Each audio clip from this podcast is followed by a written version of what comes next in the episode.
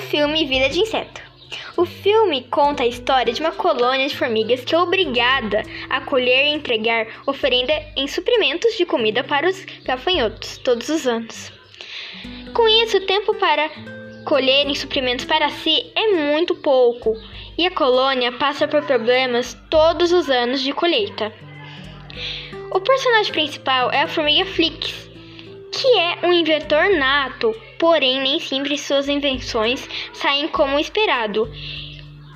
Ele sabe que o trabalho de todos os anos para os gafanhotos da colônia nunca irá se desenvolver. Por isso, tenta buscar alternativas para melhorar o desempenho da colheita.